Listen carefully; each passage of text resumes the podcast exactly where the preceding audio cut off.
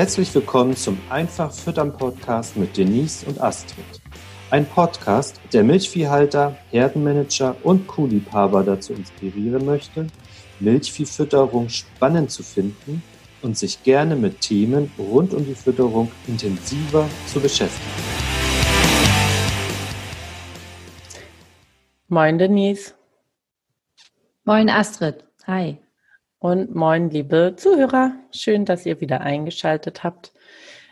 In der heutigen Podcast-Folge, Denise, wollen wir uns über Milchleistung und das Niveau unterhalten.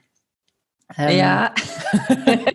steht hier Welches so Niveau mir. jetzt? Ach so. Das Milchleistungsniveau. Okay. Ich dachte unser Niveau. Ja. Das können wir im PS erwähnen. Ja. Ähm, äh, ich starte mal ganz ketzerisch. Will jeder Landwirt 11.000 Liter Herdendurchschnitt erreichen in seiner Herde? Nein, auf gar keinen Fall. Also ähm, ich habe schon viele Betriebe kennenlernen dürfen in den letzten Jahren und da waren auch immer wieder Betriebe dabei, die ganz klar gesagt haben, dass sie ihren Fokus woanders haben. Oft hängt es auch mit der ähm, Arbeitsbelastung oder mit der Struktur auf dem Betrieb zusammen. Also wie viel Zeit habe ich überhaupt dann auch zwischen den Kühen zu sein oder habe ich mögliche andere Betriebszweige, die genauso gut laufen müssen oder mir sogar mehr Geld einbringen. Also ich habe auch Betriebe äh, kennengelernt, die ganz klar sagen, jetzt mal plakativ, die äh, Kühe sind dafür da, damit ich dann meinen Bonus für die Biogasanlage bekomme, Mhm. die ich mir damals gebaut habe. So, ne? Also Ja. nein, ähm, das möchte sicherlich nicht jeder Betrieb. Es ist aber letztendlich so, dass die Betriebe, mit denen ich ähm, zusammenarbeite, dann schon oft dieses Ziel haben. Ja. Jetzt weiß ich, dass, also weil es mir auch häufig begegnet ist schon, dass so im Kopf herrscht, mit einer Leistungssteigerung kommen aber einfach viel mehr Probleme in Stall. Ich habe mehr Eutergesundheitsprobleme, ich habe mehr Klauenprobleme, ich habe mehr Stoffwechselprobleme. Kannst du das so direkt unterschreiben oder ist da möglicherweise ja ein Knoten im Kopf? ähm, naja, da ist wieder die, die klassische Frage, was kam zuerst, äh, das Huhn oder das Ei? Also letztendlich ist da schon was dran, dass man eine Herde, die 11.000 Liter gibt oder sogar noch mehr, anders betreuen muss als eine 9.000 Liter Herde.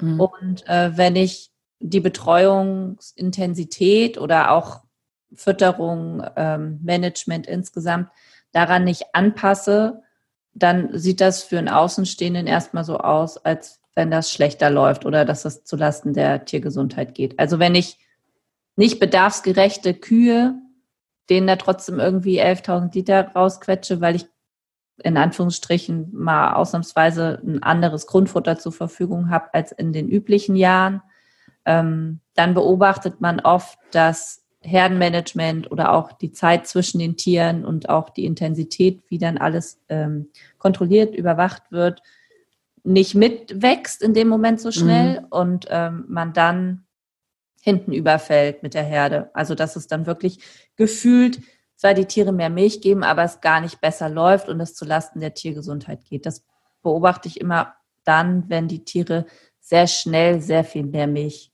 geben. Ja. Heißt denn das jetzt im Umkehrschluss, dass Kühe generell gesünder sind, wenn sie weniger leisten müssen? ähm, ja, da, also ich weiß ja, dass es äh, viele auch von den Zuhörern äh, Leute geben wird, die das so unterschreiben würden. Und das ist auch ein Stück weit richtig, weil es natürlich für eine Kuh, die wenig Milch geht, gibt, immer einfacher ist, fit und gesund zu bleiben, als für eine Kuh, die auf Hochleistungsniveau geführt wird. Und ähm, ich bin aber der festen Überzeugung davon, dass äh, die Genetik dem immer nicht im Weg steht, also zumindest die ähm, Holstein-Friesien-Genetik, die äh, hier in Schleswig-Holstein die meisten Betriebe halten. Also da hatte ich noch nie die Herausforderung, dass ich daran gescheitert bin. Und ich habe auch Betriebe, jetzt in den Online-Kursen und auch hier oben gibt es Betriebe, die ab und zu ein paar Fleckviehkühe dazwischen halten oder geteilte Gruppen haben, Fleckvieh und HF, beide zusammen auf einem Betrieb.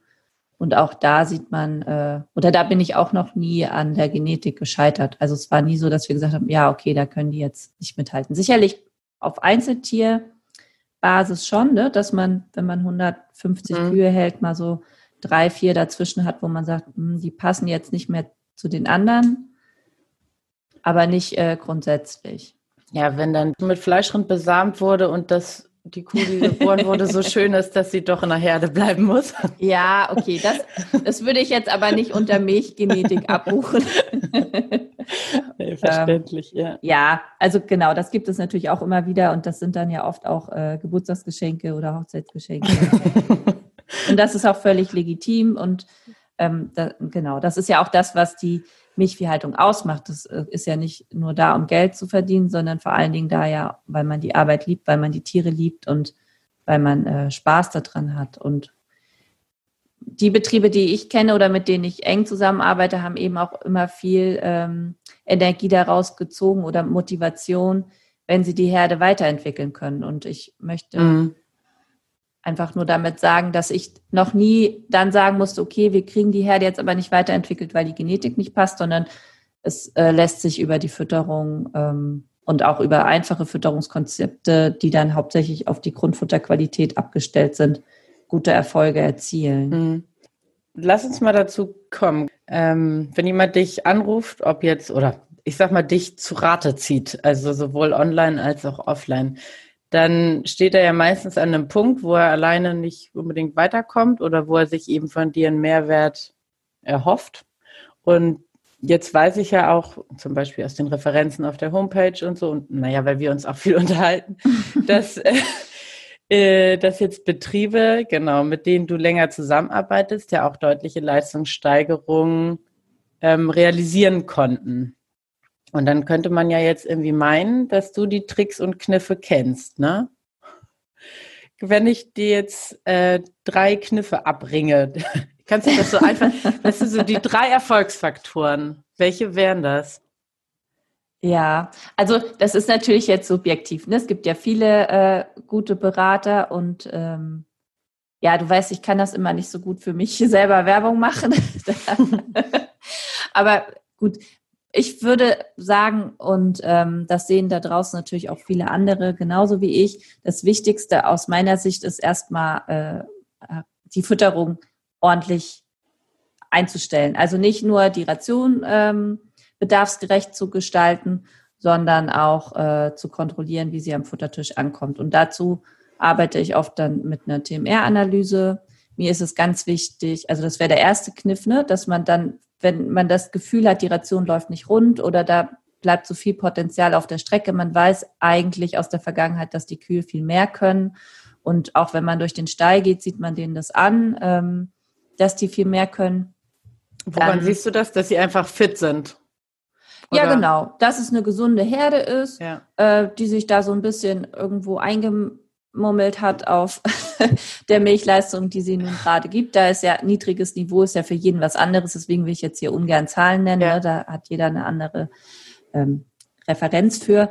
Aber die haben dann gut Inhaltsstoffe und gefühlt sind sie aber irgendwie so drei Liter oder zwei bis vier Liter hinter dem, was der Landwirt weiß, was die eigentlich können. Mhm, okay. Und ähm, dann hilft es ja schon auch konkret mal zu gucken, was kommt denn jetzt von dieser Rationsberechnung überhaupt bei mir am Futtertisch an und wo sind da die Schwachstellen. Das hat ja dann nichts mit, wie gut kann ich mischen, wie gut kann ich beladen, wie gut kann ich Futter anschieben, mhm. wie gut ist mein Tier-Fressplatzverhältnis zu tun, sondern das hat ja vor allen Dingen auch viel damit zu tun, wie homogen ist mein Silostock, ähm, wie repräsentativ sind die Siloproben, die ich daraus ziehen kann ja. und so weiter. Und ähm, Genau, das wäre so der erste Kniff. Der zweite Kniff äh, ist natürlich jeder, der mich kennt, weiß das und der länger äh, ja der den Fütterungskurier liest oder vielleicht auch den ein oder anderen Podcast gehört hat, ist die Trockenmasseaufnahmemessung. Also das ist ist ja meiner Erfahrung nach einfach mit der größte Hebel, wenn man sich damit intensiv beschäftigt. Und da, das tun wir ja auch beispielsweise in dem Rookie for Feed ganz intensiv dass es da um diese Feinheiten geht und die machen es am Ende aus. Und deswegen sind auch diese Treffen mit Berufskollegen und der eine hat schon ewig 11.000 Liter und der andere hat immer neun 100.000 und weiß gar nicht, warum der andere viel besser ist, weil sie immer gleichzeitig ihre Koppeln beernten, den Schnitt schneiden und so weiter. Ähm, und das sind aber dann diese Feinheiten. Und oft machen gute Betriebe das anders und wissen das nicht. Und das ist eben okay. Ja, naja, die, die wissen das gar nicht, dass das auch anders äh, gehen könnte. Oder für okay. die steht das gar nicht zur Diskussion, dass man eben mindestens zwei, dreimal die Woche sein Silo aufdecken muss oder wie auch immer. Ne? Und ähm, das sind so diese Feinheiten, okay. über ja, die man sich dann ja nicht unterhält. Ja, okay, die haben quasi, ja, ja, so in meinem Bild, ne, sind Nachbarbetriebe, die haben ihre Schläge nebeneinander, die haben ungefähr ne, die gleiche Qualität, haben zur gleichen Zeit gedüngt, zur gleichen Zeit geschnitten und der eine hat einfach offensichtlich, genau, 2000 Liter weniger. Gut, und dann muss man raus, ja, ich verstehe. Ja, und äh, das sehe ich dann auch als mein Job. Also mein Job ist ja nicht ähm, zu sagen, ich habe jetzt irgendwie mal studiert oder ich habe äh, mir gesagt, äh, ich bin jetzt Beraterin und deswegen kann ich das besser. Das ist ja nicht so. Es gibt, äh, jeder Landwirt macht viele Sachen richtig gut. Und äh, meine Aufgabe ist es ja nur, ähm, das Wissen ja einfacher aufzubereiten und vielleicht dann auch die Sachen rauszuziehen, die dann immer die entscheidenden Stellschrauben sind, um, um es noch etwas besser zu machen. Und ja. Ähm, ja, da können alle von profitieren, auch die, die schon besonders gut sind, weil natürlich auch der 9000 Liter Betrieb ja schon vieles sehr richtig macht und auch da wieder äh, besondere Sachen neu ausprobiert werden. Also das ist natürlich immer das, was Betrieben am meisten bringt, ne? wenn man Dinge mal anders macht als bisher, um dann auch das Ergebnis zu verändern. Ja, aber das ist jetzt nicht Trick Nummer drei, oder doch? Trick Nummer drei, Neues ausprobieren? Nee, das wäre vielleicht 3b, ne? Ähm, was wäre Trick Nummer drei? Ja, Trick Nummer. Ja. Ich hätte genau. zwei Vorschläge, die ich erwartet hätte, ja, dass du sie nennst. Aber ich wundere, also vielleicht war das einfach dann in der Frage nicht richtig kommuniziert. Ich hätte erwartet, dass du noch irgendwie den Fokus auf Grundfutterqualitäten und auf einfache Rationen setzen würdest. Ja, ähm, das wäre ja bei mir quasi mit in Trick 1, dass man mal guckt, okay. die Ration so nicht am Futtertisch gefressen wird, äh, beziehungsweise nicht die Milchmenge melkt, die sie sollte. Ne? Also da würde ich tatsächlich dann so diese Grundfutterqualität, Herausforderungen und äh, Ration richtig optimieren, besser einstellen. Das würde ich da alles reinpacken in diese, ähm, warum melkt die Ration nicht die richtige ja, okay. Menge. Aber klar, du hast recht, äh, das kann man jetzt hier in dem Podcast ja auch nicht abbilden. Ne? Ähm, dafür ist es zu umfangreich. äh, ja, was man bei Grundfutter beispielsweise alles noch beachten kann oder nicht. Dann sind wir umso mehr gespannt, was dein Trick Nummer drei ist. ja, äh, also mein Trick Nummer drei ist tatsächlich äh, Zeit dann mit den Kühen zu verbringen und auch mit den Daten, die man auf dem Betrieb erfasst, um äh, da immer wieder Soll-Ist-Zustände abzugleichen und zu gucken, wo bin ich, wo will ich hin und äh, da dann sich ja auch auszutauschen mit dem Team oder auch mit Außenstehenden, dem Tierarzt, Futterberater und ähm, ja, Make-Technik-Beratung oder Besamungstechniker, um da auch immer einen guten, eine gute Diskussion darüber zu führen, was man noch ähm, optimieren kann oder was vielleicht auch gerade besonders gut läuft. Also das ist ja auch sehr wichtig, dass wenn man dann Ziele erreicht hat, man die dann auch feiert und sich darüber freut. Ja, fand ich total cool. War neulich ähm, ein Betrieb und die hatten dann ähm, eine Kuh mit 100.000 Liter und haben mir das dann auch als WhatsApp geschickt und sich eben darüber gefreut, dass die Kuh das erreicht hat. Und dann freue ich mich natürlich auch mit. Das kann ich verstehen. Ja, ja, da kann man dann auch einfach stolz drauf sein und dann soll man das auch sich drüber freuen und sich die Zeit nehmen dafür. Ja, das finde ich auch gut. Hm, die, der Umkehrschluss aus deinen drei Tricks würde ja jetzt bedeuten, wenn man die beherzigt, schafft man 1500 Liter mehr nächstes Jahr, je nachdem, wo man gestartet ist. Genau. Also wenn man jetzt ja? bei 13.000 okay. 13 startet, ist es äh, glaube ich, ein bisschen ambitioniert. Aber wenn man jetzt ähm, irgendwie bei neun, neuneinhalb oder zehn startet, dann kann man das äh, schon leicht schaffen, dass man irgendwie so 1000 Liter pro Kuh dann, wenn man das bisher nicht gemacht hat. Wenn man das schon alles sehr äh, herausgearbeitet hat, also wirklich wöchentlich die Futteraufnahmen und die TS-Gehalte im Grundfutter misst und sich ganz intensiv mit der Rationsgestaltung beschäftigt, ja, dann müsste man noch mal gucken, äh, was da dann so der Dreh- und Angelpunkt sein könnte. Ne? Vielleicht ist dann die Ration tatsächlich sehr aufwendig ähm, aufgebaut, so dass sich dann doch der eine oder andere Mischfehler da reinschleicht. Also mein Ziel ist ja, aber das äh, wissen die Zuhörer hoffentlich, dass man die Ration möglichst einfach aufbaut, damit dann die Wochenendvertretung auch einen guten Job machen kann und äh, man nicht immer montags weiß, ach, am Wochenende hat jemand anderes gefüttert. Und dafür versuche ich meine Rationen, die ich jetzt so ähm, rechne, immer möglichst einfach aufzubauen, damit der Landwirt da auch das Gefühl hat, er kann die jeder, jederzeit selbst steuern. Und begegnet, also ich, wir hatten das ja mal in einer Facebook-Gruppe gelesen, ähm, 19 Komponenten in einer Ration. Ist ja. das dann der Trick? Kann das auch der Trick sein für 11.000 Liter? Ähm, ich weiß nicht, ob man das dann Trick nennt. Teuer also, eingekauft? ja, also das kann natürlich auch zu 11.000 Liter führen und auch zu mehr. Und ich glaube, ab einem gewissen Leistungsniveau braucht man dann auch das, die eine oder andere Komponente vielleicht tatsächlich. Aber ähm, mein Ziel, und das ist jetzt auch einfach dem Milchpreis hier oben in Schleswig-Holstein geschuldet, ist einfach, oder das sind auch die Kunden, ne? man zieht ja immer die Kunden an, die dann eine ähnliche Philosophie teilen mhm. und die achten einfach auf die Futterkosten. Und da ist es keine Option, wenn ich äh, 30 Cent Milchpreis habe, dass meine Ration 20 Cent kostet pro Liter Milch. Ähm, dass die dann vielleicht bequem diese hohen Leistungen melken können, kann auf dem einen oder anderen Betrieb der Fall sein. Das weiß ich tatsächlich nicht, weil ich noch nie ähm, solche Rationen so gelassen habe. Also wenn ich dann mal neu auf den Betrieb gekommen bin und die Ration war so komplex aufgebaut, dann ähm, war ja meistens der Beratungsauftrag gleiche Milchmenge mit weniger Kosten, beziehungsweise gleiche Milchmenge mit weniger Aufwand, Mischfehler, mhm. Problematik und so weiter. Klar kann man alles über Vormischungen regeln und so weiter. Entschuldigung, jetzt habe ich schon wieder und so weiter gesagt. Ähm, aber auch das ist nicht das Ziel meiner Kunden, weil meine Kunden da auch nicht immer das ausreichende Vertrauen haben. Also die wollen am liebsten zwei oder drei Einzelkomponenten haben und da möchten sie auch jederzeit, wenn sie sich die angucken, erkennen, was das ist.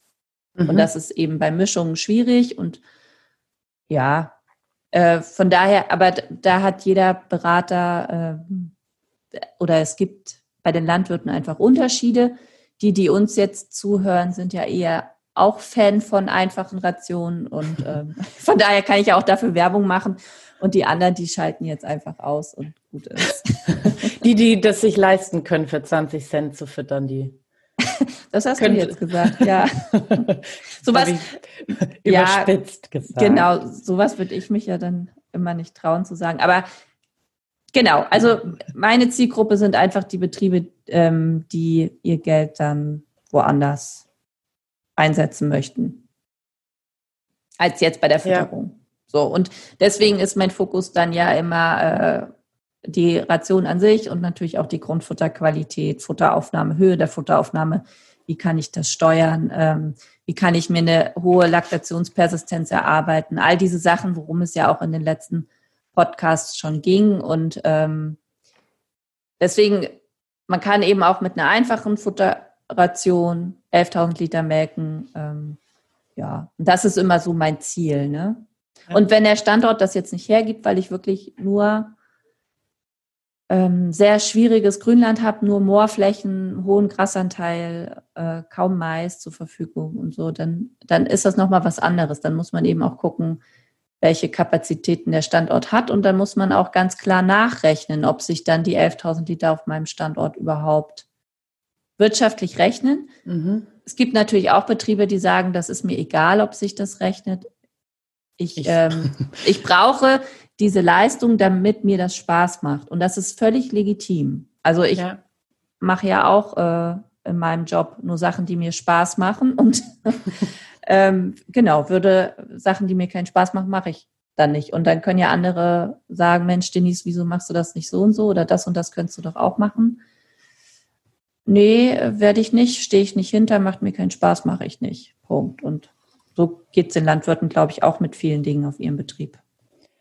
Ja, finde ich auch nachvollziehbar. Und ich finde, wenn man dann schon selbstständig ist mit den ganzen Risiken und ähm, genau allem, allem, was dazugehört, dann darf man sich das auch rausnehmen. ja, damit kennst du dich jetzt ja auch aus.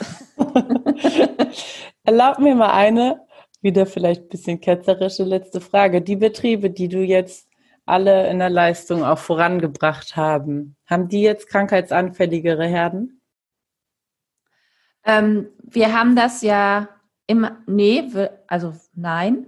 Die meisten sind ja gesünder, weil die, das ist ja immer so dieses äh, Trügerische. Manchmal kommt ja eine Herde gar nicht vom Fleck, weil sie ähm, nicht gut aufgestellt, also oder weil die Fütterung nicht ausgewogen ist, haben die Tiere vielleicht viel Klauenprobleme oder werden schlechter tragend oder was auch immer. Und ähm, deswegen steigt dann auch die Leistung nicht, ne? weil wenn sie später mhm. tragend werden, hat man eine höhere Zwischenkalbezeit, die dann aber nicht zu dem Leistungsniveau passt und so weiter. Da hängt ja ganz viel dran oder man hat Probleme mit Ketosen und dann werden sie wieder schlecht tragend. Gibt ja viele ähm, Teufelskreisläufe. Mhm. Und ähm, eine Leistungssteigerung geht aus meiner Sicht, und da stehe ich voll dahinter, wenn die gut gemacht ist, also wenn die wirklich aus den Tieren selbst durch höhere Futteraufnahmen, durch bessere Grundfutterqualität kommt, und das ist ja das, woran ich arbeite, mhm. äh, dann sind die gesünder und deswegen geben die mir Milch. Ja, das ist jetzt die Erfahrung, die ich mache und die mir auch ganz wichtig ist, weshalb ich auch nie jetzt sagen würde, Mensch, du willst mehr Milch haben, dann packen wir mal die und die und die und die Futterkomponente da noch rein und dann äh, läuft das. Das mache ich nicht. Du also verdienst also, ja auch kein Geld mit dem Futter, was du verkaufst. Nee, das kommt auch dazu. Ich habe überhaupt nichts davon, wenn die Futterkosten auf dem Betrieb steigen. Wobei, da würde ich jetzt auch nicht unterstellen, dass das andere absichtlich machen, aber manchmal ähm, sind dann auch so widersprüchliche Sachen in Rationen verbaut, wo vielleicht dann auch, ja, oder was ich dann nicht nachvollziehen kann, ich glaube, Leute, die das dann verkaufen, für die gibt es schon auch eine Argum Argumente. Aber wenn ich jetzt, ähm, das hatte ich neulich mal, pansengeschütztes Eiweißfutter einsetze und gleichzeitig Harnstoff, also Futterharnstoff, dann ist das für mich nicht logisch. Und ähm, das kostet den Landwirt nur Geld, das ist für die Tiere nicht gesund. Und aus dem Grund muss man dieses Konstrukt dann auflösen und es einfacher machen und äh, kostengünstiger machen und tiergesünder.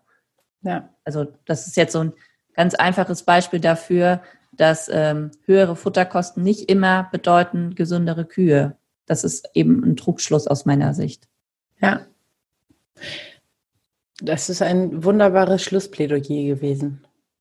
Ja, mal, mal gucken. Das, das können ja die Zuhörer entscheiden. Ihr könnt uns ja gerne eine E-Mail schreiben, wenn ihr das anders seht oder wenn ihr andere Erfahrungen gemacht habt. Ihr wisst ja, ich bin da auch immer aufgeschlossen. Ich glaube, da waren viele Punkte dabei. ja, hoffentlich. Also zum äh, als Impulse, ne, wo man ja, mal drüber genau. nachdenken kann und vielleicht ist man selbst oder schon in der glücklichen Lage, dass bei einem alles rund läuft, aber man kennt dann den einen oder anderen und dann ähm, kann man ja auch da ruhig mal drüber diskutieren. Also wie gesagt, die Landwirte die haben ja auch viel Wissen in dem Bereich und äh, wenn man sich untereinander austauscht, kommt dann manchmal nur nicht alles so auf den Tisch, weil einem das gar nicht so bewusst ist, was man ja. eigentlich anders macht als der andere. Dann gut. Bis zum nächsten Mal. Vielen Dank fürs Zuhören und genau, genau. seid beim nächsten Mal wieder mit bei. Wir freuen uns. Tschüss. Bis dann.